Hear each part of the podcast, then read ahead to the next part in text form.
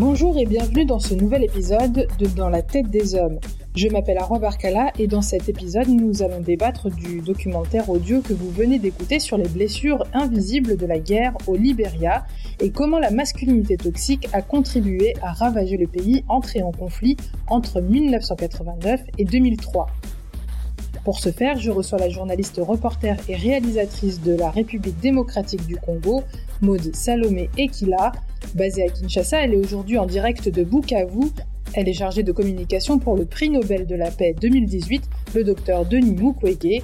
Ses activités se concentrent sur la lutte contre les violences sexuelles en zone de conflit, contre l'impunité et contre la justice sociale en RD Congo. Bonjour à vous. Je reçois aussi l'ancien militaire français Sylvain Favière, auteur du livre Ma blessure de guerre invisible. Sylvain était en service depuis 14 ans et en mission en Afghanistan lorsqu'il a réalisé qu'il était lui aussi un blessé de guerre, mais au niveau psychique et psychologique. Il définit ainsi sa blessure dans son livre. Le corps n'oubliant jamais ses mots, il faut apprendre à vivre avec ce souvenir parfois douloureux et aller de l'avant toujours. Bienvenue à tous les deux. C'est parti.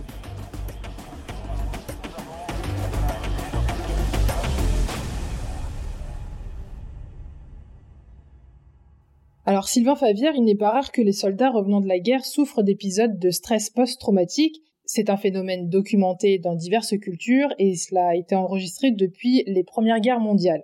Comment avez-vous réalisé que vous souffriez d'un stress post-traumatique lié à vos expériences en zone de conflit?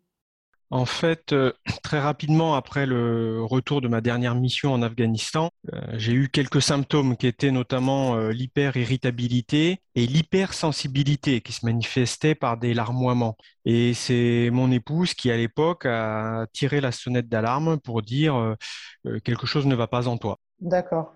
Et ça, c'était du coup en quelle année? C'était en 2008, dans le mois qui a suivi mon retour de mission. En tant que militaire, j'imagine qu'on vous prépare à beaucoup de choses dans l'armée française, mais est-ce qu'on vous prépare à faire face à, ce genre de blessures de guerre invisibles? Oui, de deux manières. Euh, la première, c'est le colonel qui commandait euh, mon détachement, qui nous avait tous prévenus en nous disant attention au retour. Pour certains, ça risque d'être euh, peut-être difficile psychologiquement. Et d'autre part, en qualité d'infirmier des armées, je faisais des informations aux soldats qui partaient sur tout type de mission sur les risques d'un stress post-traumatique. Est-ce que malgré toutes ces préventions, est-ce qu'il vous est euh, arrivé euh, de constater qu'il euh, y a toujours une exception, il y a toujours quelque chose de peut-être plus violent? En fait, est-ce que à chaque individu, son syndrome post-traumatique Il y a comme plusieurs degrés de stress post-traumatique. Les individus sont constitués de manière différente et il y en a pour qui les symptômes vont être plus importants et il y en a pour qui la détresse ou la souffrance psychologique est plus importante que d'autres. Pour ma part, j'estime avoir eu une souffrance assez modérée et donc du coup, c'est comme ça que j'ai pu, euh, entre guillemets, apprivoiser cette blessure psychologique. Maud Salomé et Kila, à quoi ressemble une blessure de guerre invisible pour la société civile? Quels sont les épisodes de stress post-traumatique que vous pouvez rencontrer dans les zones de conflit où vous avez travaillé?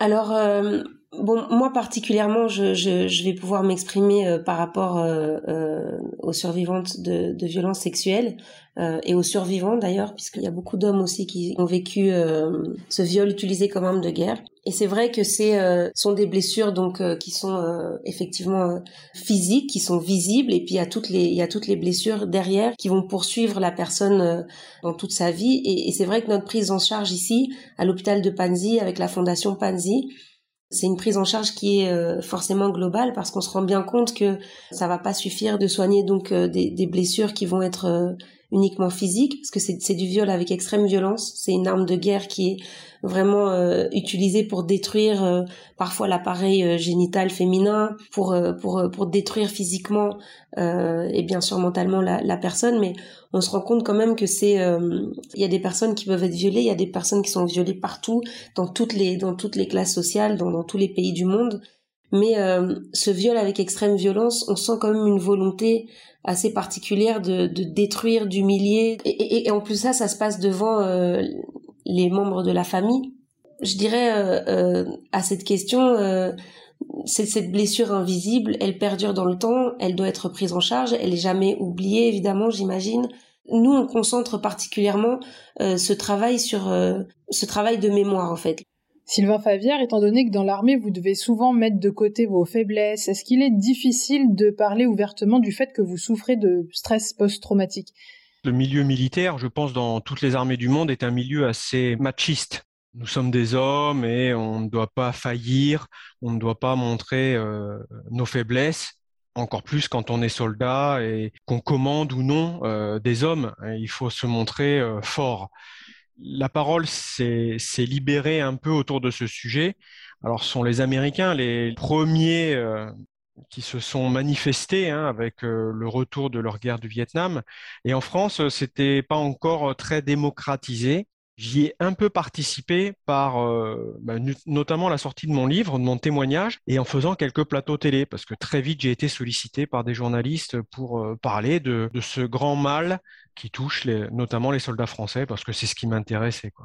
Et est-ce qu'il est plus facile pour les femmes soldats que pour les hommes soldats de partager ce genre de traumatisme? C'est un trouble très individuel. Il y en a qui vont en parler très très tard, L'armée française a mis beaucoup de, choses en place. Il y a des psychologues euh, dans les unités très proches, des sas de décompression, mais, ça reste très individuel. Il y a plus d'hommes que de femmes à l'armée. Euh, il y a plus d'hommes combattants au contact que de femmes aussi. Du coup, il y a plus d'hommes à se manifester, mais les femmes qui sont ou qui seraient touchées par ça, elles n'en parleraient pas forcément mieux. Ou alors elle s'adresserait peut-être pas à l'institution, je ne sais pas. Non, je crois que l'institution est très ouverte à ça maintenant. Hein. On fait très.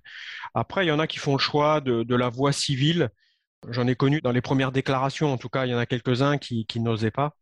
Mm. Mais maintenant, c'est très démocratisé. Et puis, euh, on est dans un monde moderne où on arrive quand même un, peu plus facilement à parler des choses euh, qui sont compliquées.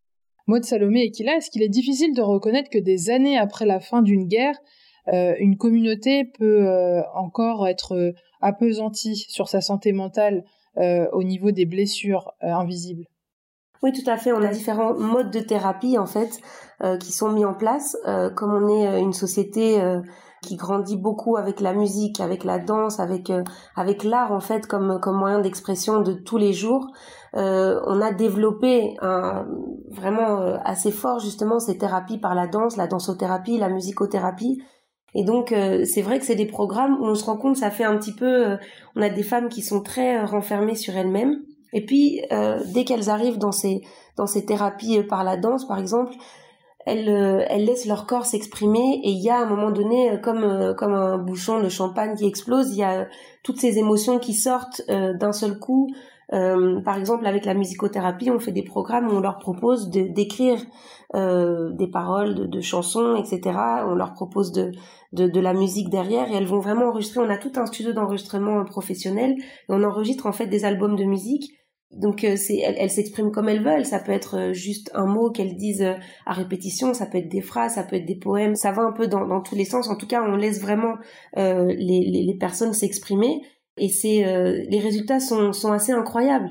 La dansothérapie, c'est la même chose. C'est vraiment tout ce rapport au, au, au, corps, le faire bouger, etc. Même par rapport au, au traumatisme qui a été vécu par rapport à une, je veux dire, à une thérapie euh, comme on peut en trouver en Occident, euh, les résultats sont, sont assez, euh, assez incroyables. Et ça, je pense que c'est, c'est important de pouvoir aussi proposer des, des solutions qui sont adaptées.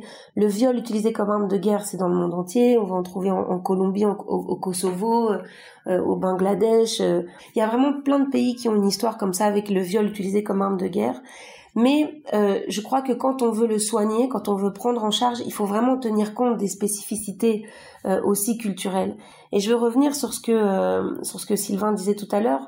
Sans doute que au niveau de, de, de cette libération de la parole, c'est arrivé après la guerre du Vietnam au niveau de, de des États-Unis et peut-être un petit peu après en France. Mais ce que je tenais à dire, c'est que nous, on a eu avec la colonisation, les différents, euh, les différents cycles de colonisation qu'il y a eu sur le continent, on a eu vraiment en fait une rupture avec euh, ce mode de fonctionnement qui nous était propre, nous, euh, avec nos sociétés africaines. la libération de la parole chez les Bantous, par exemple, c'est extrêmement important. Et on a eu une rupture avec ça, puisqu'on a tous nos codes qui ont été complètement détruits et qui ont été parfois inversés, totalement inversés avec le patriarcat, etc. Mais c'est vrai que quand on regarde le mode de fonctionnement des sociétés euh, bantoues en particulier. Je vais je vais parler de ça parce que euh, c'est ce qui concerne euh, la région dans laquelle moi je suis. Euh, c'était très important, plus ou moins une fois par an. Bien sûr, on n'avait pas le calendrier grégorien, mais plus ou moins une fois par an, les gens se réunissaient sur la place publique pour parler ensemble de tous les mots qui venaient de, de se passer pendant l'année écoulée. Euh, ça pouvait être euh, du viol, de l'inceste, ça pouvait être des meurtres, etc. Et c'était très important que toute la communauté, en fait, pour se réparer ensemble, puisqu'il faut toujours des réparations, certes individuelles, mais surtout collectives, surtout dans, dans, dans ce cas-ci, quand on parle de viol qui ont un impact direct sur la famille, sur la communauté, etc. C'était vraiment très important de pouvoir exprimer ces mots en public devant la communauté pour s'excuser, pour passer à autre chose, pour tourner vraiment une page et je crois que toutes ces façons de faire ont été complètement euh, annihilées en fait euh, chez nous euh, avec l'arrivée de du patriarcat, du christianisme, etc. Et donc la parole a été un peu muselée. C'est le silence, c'est les secrets de famille qui ont commencé à devenir coutume chez nous. On n'a plus cette habitude de dire la vérité, on n'a plus cette habitude de, de, de dire des choses qui nous ont qui nous ont blessés, qui ont détruit notre vie. Et or c'est primordial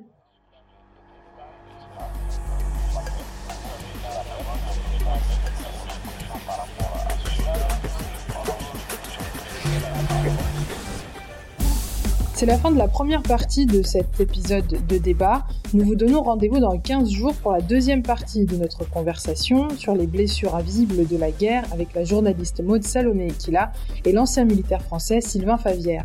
Si vous ne connaissez pas Dans la tête des hommes, vous pouvez écouter nos épisodes sur les Abatanga Mucho qui s'élèvent contre les violences domestiques au Burundi, sur la communauté gay au Sénégal, sur les mineurs traumatisés du Lesotho et les héros déchus de Guinée. À la production, moi-même, Arwa Barkala à Dakar au Sénégal, Marta Rodriguez Martinez, Naira Davlachian, Nilo Montalto Monella sont basés à Lyon en France, Laurie Martinez à Paris en France également et Klitza Salah à Londres. Quant à Mampeya Duo, elle se trouvait à Nairobi au Kenya. Conception de la production, Studio Ochenta. Le thème musical est de Gabriel Dalmasso, le rédacteur en chef est Yassir Khan. Retrouvez dans la tête des hommes une série originale et un podcast d'Euronews également sur notre site internet fr.euronews.com pour découvrir des chroniques d'opinion, des vidéos et des articles sur le sujet.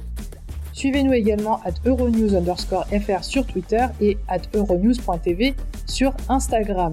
Notre podcast est disponible sur Castbox, Spotify, Apple et sur toutes vos plateformes préférées. N'hésitez pas à nous dire si vous avez aimé cet épisode en nous laissant un commentaire, 5 étoiles ou un petit cœur. Partagez avec nous vos propres histoires sur la façon dont vous avez changé et remis en question votre vision de ce que signifie être un homme en utilisant le hashtag dans la tête des hommes. Si vous êtes anglophone, ce podcast existe également en anglais avec des invités différents et une autre conversation. Ça s'appelle Cry Like a Boy.